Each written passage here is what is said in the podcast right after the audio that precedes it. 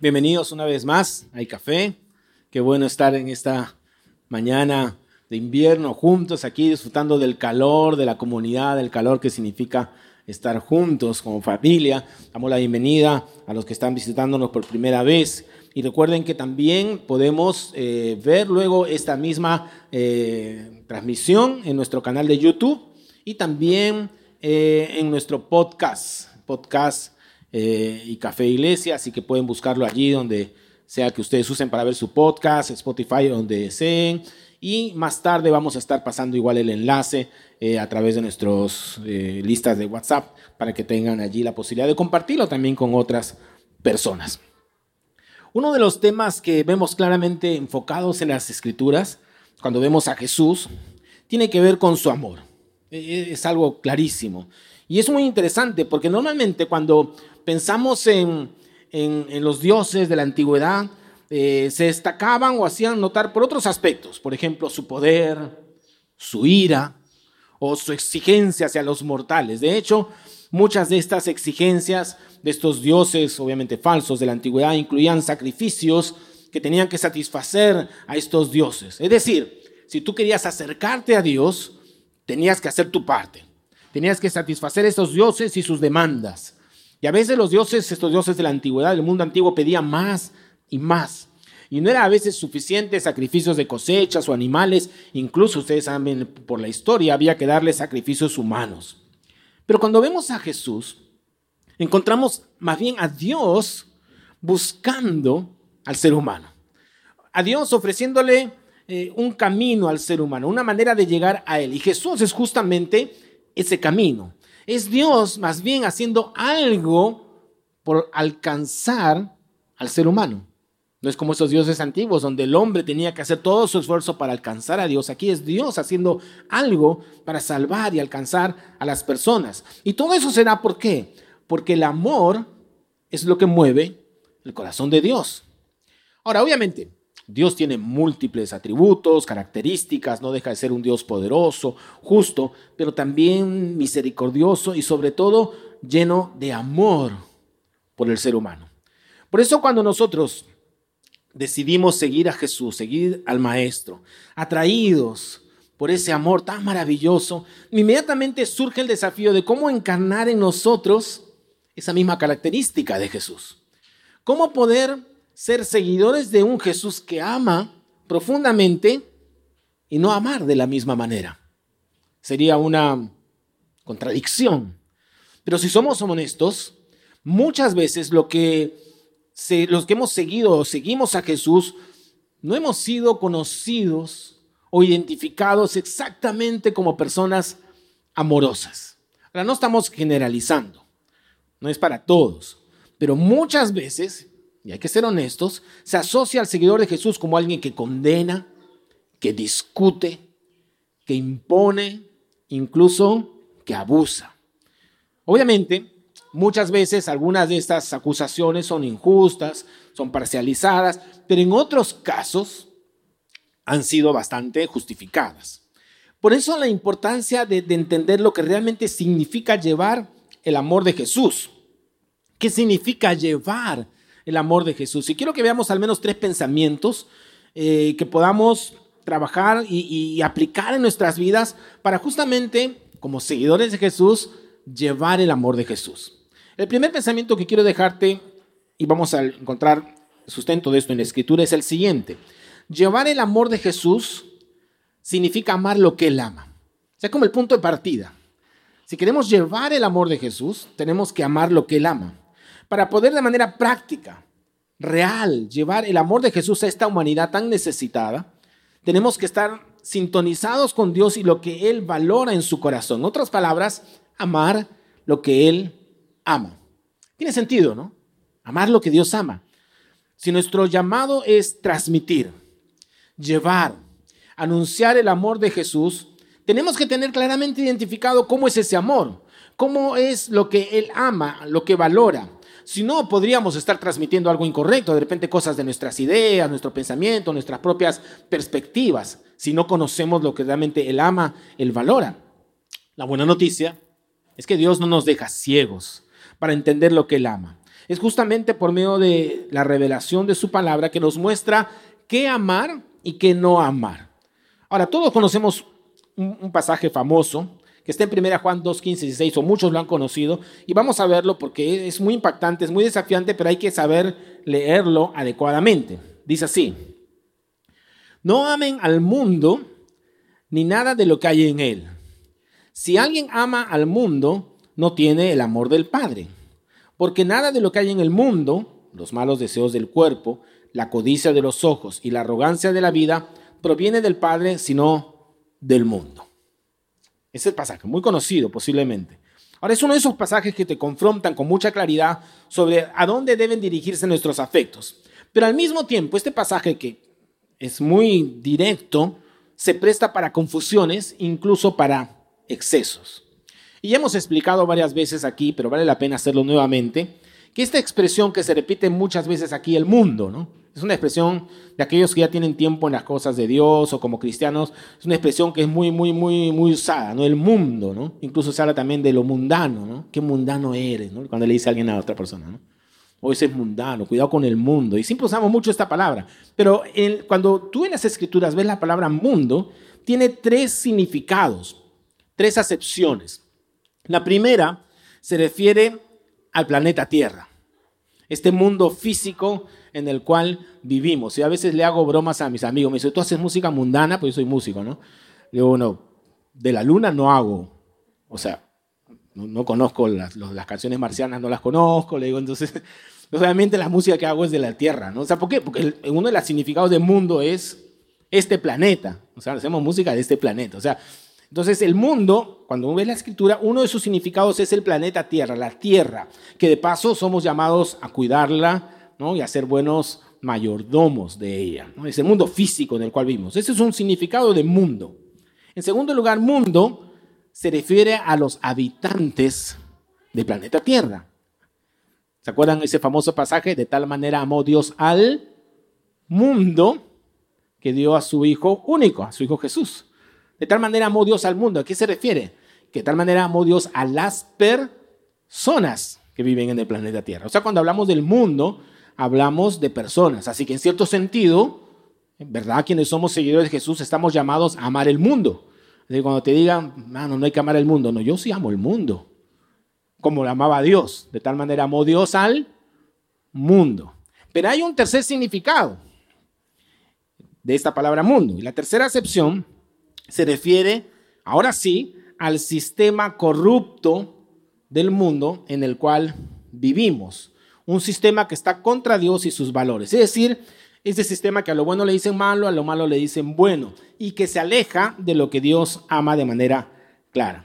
Así que no podemos tomar este pasaje solamente pensando que es una suerte de llamado a una vida monástica, ¿no? Porque a veces algunos lo interpretan así. Ah, eso significa que hay que apartarnos de todas las cosas mundanas, hay que escondernos ahí en el monte o en nuestras casas o en nuestros templos y allí estar alejados del mundo, ¿no? Todas las cosas mundanas, entre comillas, para vivir en santidad, ¿no? Y ya los cristianos a lo largo de la historia, si tú ves un poco la historia, han caído en esto muchas veces, ¿no?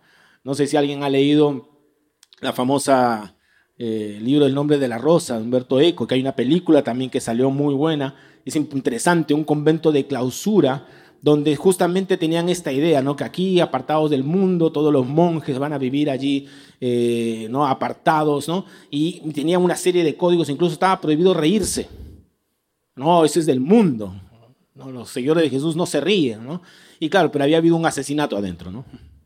Y llega un monje franciscano de otra orden para investigar y descubrir quién había sido el asesino. O sea, tan apartados del mundo, pero matándose ahí entre ellos, ¿no? Había corrupción, había asesinato. ¿Por qué? Porque al final no se trata de esconderse. El llamado de Jesús no es que los quites del mundo, sino que los guardes del mal.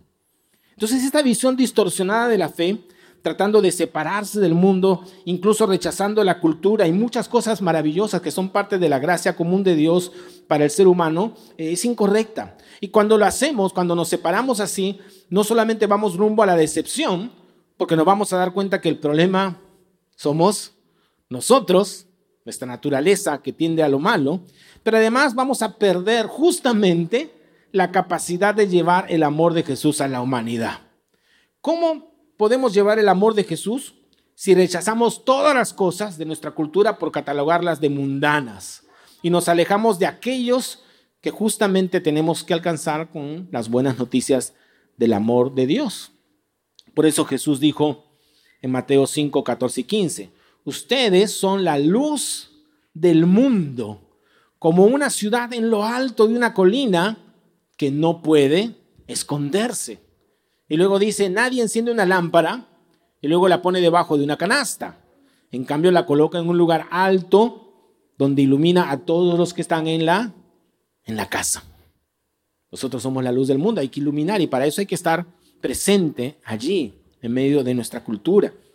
Ahora, regresando al pasaje, donde se nos dice que no amemos las cosas del mundo, porque dice ese pasaje, no amemos las cosas del mundo. Ese pasaje resume estos tres aspectos eh, que son lo que nos eh, muestra qué son estas cosas del mundo, las negativas. Los deseos del cuerpo, que en otras versiones se denomina la carne o carnalidad, la codicia o deseos de los ojos y la arrogancia o vanagloria de la vida. En estas cosas se resumen prácticamente todo aquello que Dios rechaza o dicho de otra forma, que Dios no ama.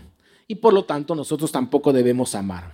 Ahora, ¿cómo descubrir con nombre propio cada una de estas cosas? No es a través de una lista, por si acaso. Lo hacemos amando a Dios.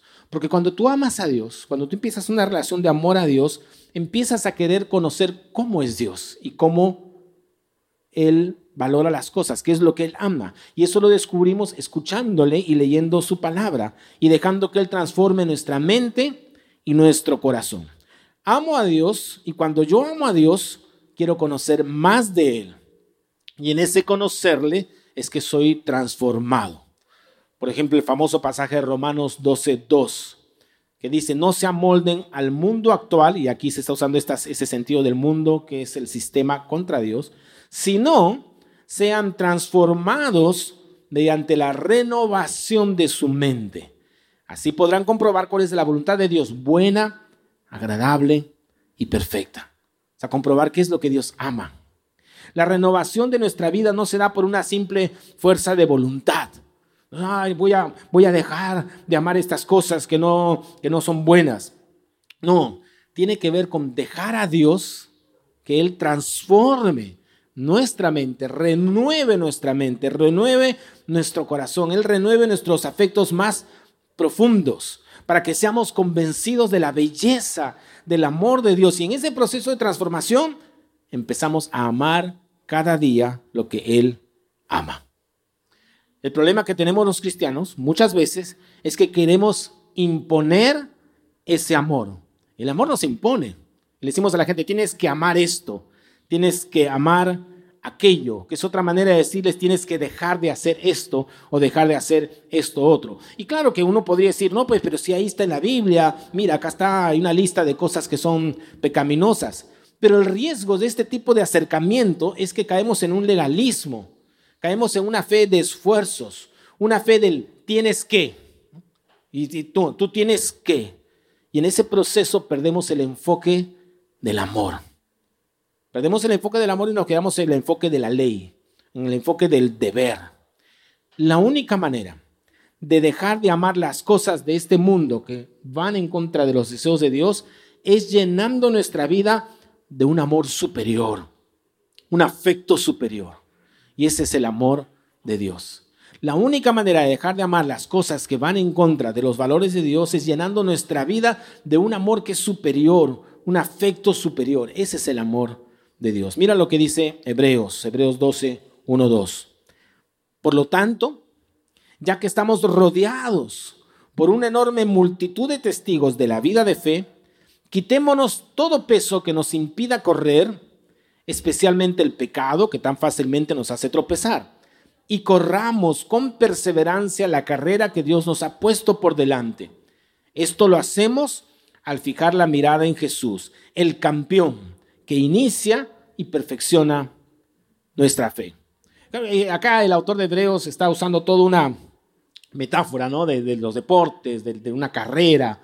¿no? Y, cómo dice el autor de Hebreos que logramos correr esta carrera. Está, usando la metáfora de que la vida cristiana es como una carrera. ¿Cómo lo hacemos? Esforzándonos, con mucho esfuerzo. Y claro, ahí, ahí que hay que perseverar y hay que avanzar. Pero dice que todo esto tan maravilloso lo hacemos ¿cómo? Al fijar la mirada en quién? En Jesús. Al poner la mirada en Jesús. Puesto los ojos en Jesús, dice otra versión. No en nosotros, en Jesús. Solo cuando vemos y contemplamos la belleza, la grandeza del amor de Jesús por nosotros, cómo es que Él se entregó para que nosotros tengamos el perdón y la gracia que nos sostiene, solo deleitándonos en ese amor superior, inagotable y sin comparación, es que podemos empezar a sacar la mirada de todo lo demás que dice aquí que nos rodea y que nos distrae. Podemos correr la carrera quitándonos todo ese peso que nos impide avanzar. Y todos hemos visto videos de atletas que pierden porque se distraen, ¿no? Están corriendo y ven alrededor o quieren ver al que está atrás, quieren ver al, que le está en la, tribuna, a sus fans. Se caen, se tropiezan, no se dan cuenta que los están pasando, pierden la carrera. Tenemos que poner los ojos en Jesús, en la belleza del amor de Jesús. Y es en ese proceso diario, progresivo en nuestras vidas de amar lo que Él ama, que mi corazón se inflama para llevar ese amor a otras personas. Por eso el siguiente aspecto, el primero es amar lo que Dios ama, pero el segundo es que llevar el amor de Jesús significa amar a quienes Él ama. Amo lo que Él ama y amo a quienes Él ama. Cuando en mi vida yo pongo a Jesús como lo más maravilloso, lo más sublime, pongo mis ojos cada día en su amor, en su gracia, en mi vida, no solo puedo dejarme de enfocar en eso que decía el pasaje anterior, los malos deseos del cuerpo, la codicia de los ojos, la arrogancia de la vida, todas esas cosas que debo quitar mi vista de eso, sino que empiezo a mirar a las personas como Jesús las mira.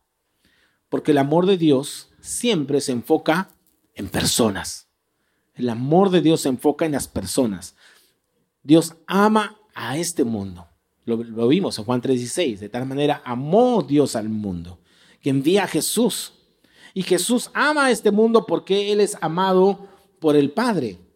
leamos este verso, Juan 15, 9. Así como el Padre, está Jesús hablando, así como el Padre me ha amado, así también yo los he amado a ustedes. Permanezcan en mi amor. El Padre ama a Jesús y Jesús nos ama a nosotros. Recuerda que Dios es amor, es su esencia, y ese amor de Dios se presenta, se, se encarna en Jesús. Es la comunión perfecta de amor que hay en la Trinidad que se muestra en Jesús a nosotros. Y ahora nosotros somos llamados a amar de la misma manera. Mire este otro verso, Juan 15, 13. Nadie tiene mayor amor que este, que es el poner su vida por sus amigos. Es un amor maravilloso, extraordinario el de Jesús. Ahora, hace un poquito, un instante hemos hablado de Juan 3:16, pero es bueno también saber primera de Juan 3:16, que dice así, conocemos lo que es el amor verdadero porque Jesús entregó su vida por nosotros, por nosotros, por personas. Y este pasaje es maravilloso porque nos muestra que en Jesús conocemos el verdadero amor, el amor verdadero, no el amor falso, no el amor novelero, no el amor lleno de clichés, es el amor romantizado, emocionalista, sino el verdadero amor. El verdadero amor que da todo por las personas. El amor que da todo por nosotros. Ese es el amor de, de Jesús. Amor verdadero que llevó a Jesús a dar su vida por nosotros. Ahora una pregunta. Si hemos sido amados, con tal intensidad por Dios, por Jesús, ¿por qué nos cuesta tanto amar a los demás? O sea, si hemos recibido ese amor, si, si, vemos ahí claramente que Jesús nos ama tanto, que da su vida por nosotros, que se entrega por nosotros, ¿por qué a nosotros, sobre todo si decimos que somos seguidores de Jesús, que somos cristianos, nos cuesta tanto amar a los demás?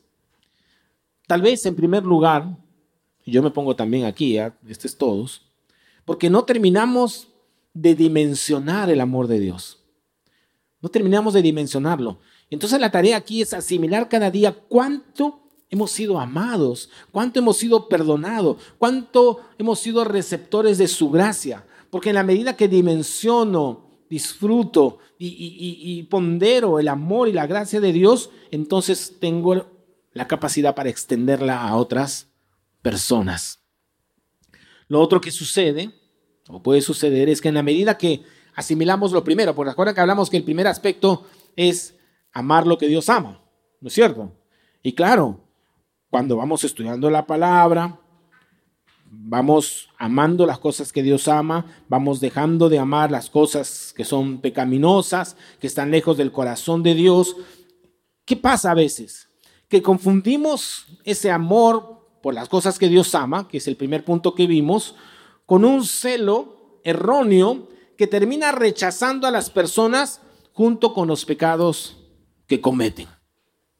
Eso, pasa muchas veces en la vida cristiana. Claro, hay que amar lo que Dios ama. Entonces vemos personas que de repente tienen ciertas prácticas y ciertas maneras de actuar y terminamos rechazando a esas personas junto con las prácticas que cometen. Y esto es muy peligroso porque fácilmente caemos en un moralismo religioso de pensarnos mejores que los que hacen tales cosas. Y empezamos que a mirarlos mal, a condenarlos y nos alejamos de este aspecto de llevar el amor de Dios, que es amar a las personas. Es contradictorio. Empezamos, claro, es que yo amo la santidad de Dios y claro que y, cada día que tú pasas conociendo la palabra, estudiando la palabra, tu, corazón se va llenando, es natural, dijimos, de amor por las cosas que Dios ama y de rechazo por aquellas que Dios no ama.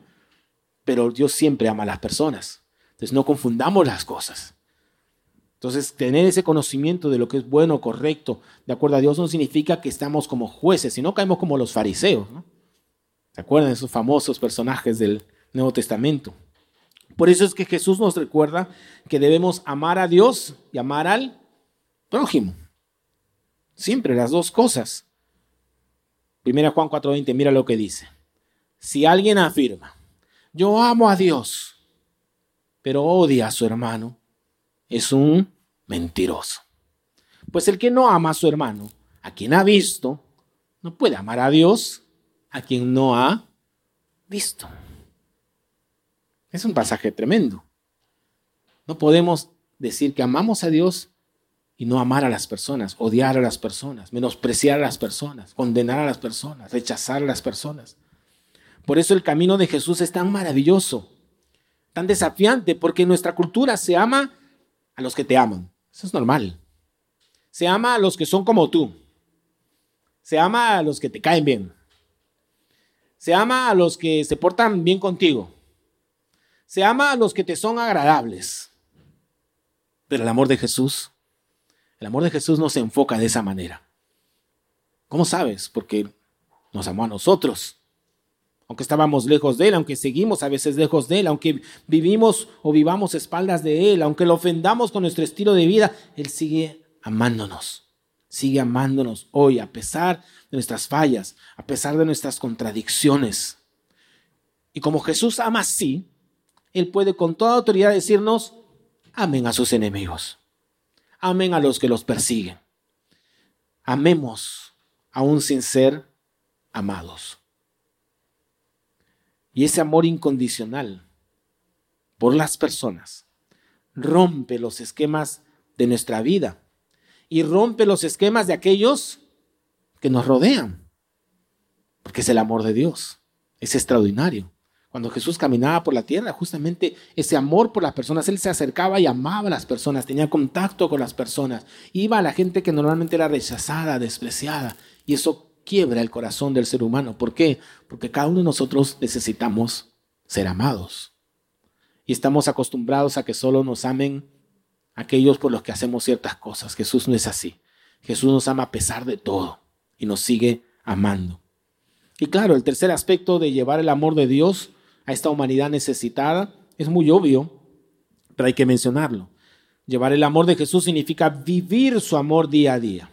Pues estamos hablando de amar lo que él ama, amar a las personas, pero esto tiene que ser una práctica. Y lo que queremos decir con esto es que llevar el amor de Jesús se trata de una práctica diaria.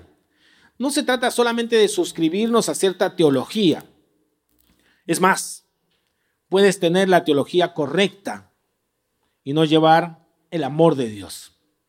Puedes tener lo que algunos llaman la sana doctrina y estar viviendo una vida muy moral y correcta en términos de no hacer lo que Dios rechaza, pero no estás amando a los demás, no estás acercándote a ello, no estás comunicando de maneras prácticas, reales, concretas el amor de Jesús. Así que en este sentido, llevar el amor de Jesús no es un evento, no es algo que hacemos en el plano intelectual. Ah, sí, perfecto, ya, yo voy a amar intelectualmente las cosas que Dios ama y me voy a alejar de eso y ya, amo a todas las personas, sí, paz y amor. No, tiene que ver con una forma de vivir en la práctica, en nuestras acciones, en nuestras relaciones. Ese germen maravilloso del amor revolucionario de Jesús. Y esto es un aprendizaje. Un aprendizaje que nos tomará la vida, por si acaso. No piensa, ah, ya, es un curso de tres meses online y ya está. No, ahora todos queremos hacerlo, un curso de tres meses online. no, esta es la vida entera que nos va a tomar ejercitarnos en aprender a amar de esta manera. Pero sabes que tenemos al Maestro Perfecto. Como cantamos, fuiste tú. Él fue quien nos mostró, Él fue quien nos enseñó el camino, el camino del amor, la práctica del amor. Jesús nos enseñó la entrega del amor, el sacrificio del amor, la pureza del amor. Todo lo que necesitamos aprender está en Jesús, está en Él. Mire este versículo de la carta de Pablo a Efesios, a los Efesios, Efesios, en versículo 5, capítulo 5, verso 2. Dice, vivan en amor.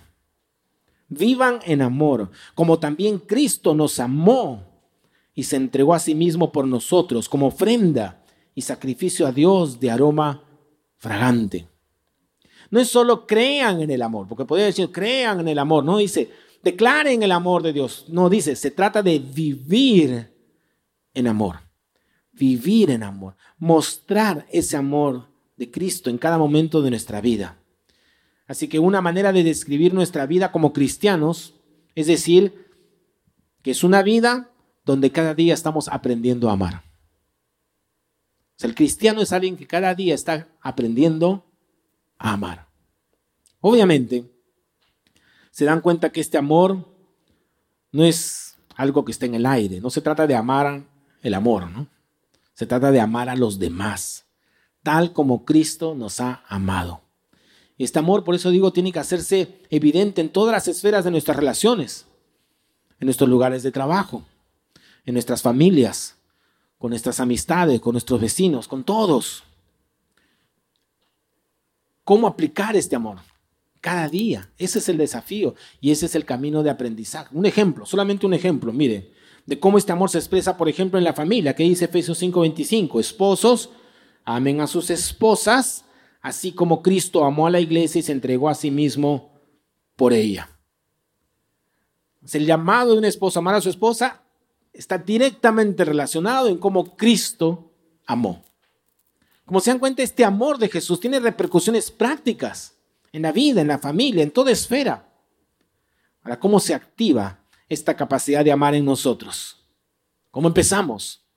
Siendo receptores del amor de Dios entendiendo su amor, recibiendo su amor, disfrutando su amor, llenándonos de su amor. A veces algunas personas se sienten indignos del amor de Dios. No, no, yo no merezco el amor de Dios. Ese es un enfoque equivocado. Porque el amor de Dios no es algo que tú ganas o que tú merezcas. Es un regalo. Y se tiene que recibir en esa dimensión como un regalo si quieres ser capaz de darlo de la misma manera, como un regalo. Si tú lo recibes como un regalo, ¿cómo lo vas a dar? Como un regalo. Pero si tú crees que el amor de Dios a tu vida es porque de alguna manera te lo mereces, porque has sido buena gente, porque haces cosas muy adecuadas, entonces vas a exigir a otros también que hagan ciertas cosas para que tú los ames. Si tú te crees merecedor del amor de Dios, solo amarás a quienes creas que están de acuerdo a tus criterios y que merecen ser amados. Pero cuando tú recibes el amor de Dios, a pesar de todo, que te acepta como eres y no como debería ser, porque nadie es como debería ser. Cuando tú aceptas el amor de Dios en esa dimensión gratuita, incomprensible a veces, puedes amar de la misma manera a otras personas. Recibir el amor de Dios a pesar de saber que no lo merecemos, que no lo merezco. Entonces podemos dar ese amor con la misma libertad, liberalidad y gracia con la que hemos sido amados. Así que llevar el amor de Jesús no se trata de un discurso. Se trata de amar lo que Él ama. Se trata de amar a las personas como Él las ama. Y se trata, por supuesto, de vivir en amor. Vivir en amor y aprender cada día a amar como Jesús nos ha amado. Es un desafío y repito, tenemos la vida para amar. Dejemos de pensar solamente en el cristianismo como aprender doctrinas, que son importantes, estudiar la palabra, aprender las cosas, por supuesto. Pero la esencia de la fe cristiana es amar. Es más, Schaeffer, un famoso teólogo, decía que la apologética más grande es la del amor. Si quieres defender la fe, no, porque algunos son ardorosos, no, quiero defender la fe y se ponen a discutir en las redes sociales y son así medio combativos, ¿no? Si quieres discutir o argumentar, ¿sabes qué? Ama. El amor es la mejor manera de presentar a Jesús. ¿Por qué? Porque Jesús ama. Jesús nos ama. Y hoy podemos tomar el primer paso. El primer paso, otra vez, siempre es ser amados por Dios, recibir su amor, dejar que Él llene tu vida de un amor que no mereces, no merezco, no merecemos, pero que Él nos da de forma abundante. Y luego llevar ese amor. ¿Qué tal si oramos? Vamos a orar. Señor, te damos gracias por estos pensamientos que hemos visto en tu palabra. Cada vez que hablamos de tu amor, Señor, no dejamos de estar asombrados, maravillados, porque nos damos cuenta que es un amor inagotable, incondicional, maravilloso, que, que no está determinado por nosotros, Señor. Que no se trata de nuestros esfuerzos por hacer cosas para que nos ames, que tú nos amas a pesar de todo. Y, y, ese amor, Señor, que tú tienes hacia nosotros, es el que llevó a Jesús a la cruz, a dar su vida, a rendirse totalmente por nosotros. Gracias, Señor, por tanto amor. Gracias y te pedimos que podamos recibirlo, disfrutarlo, apropiarnos de ese amor, llenar nuestra vida, nuestro corazón, ser amados por ti. Y que en, esa, en ese recibir tu amor podamos ser capaces de amar las cosas que tú amas, de amar a las personas como tú las amas y de expresar y vivir eso cada día. Vivir en amor, aprender a amar. Enséñanos, Señor. Necesitamos amar como tú nos has amado. Enséñanos a mirarte, a deleitarnos en tu amor cada día de nuestras vidas. A ti sea la gloria, Señor. En el nombre de Jesús. Amén. Amén. Muy bien.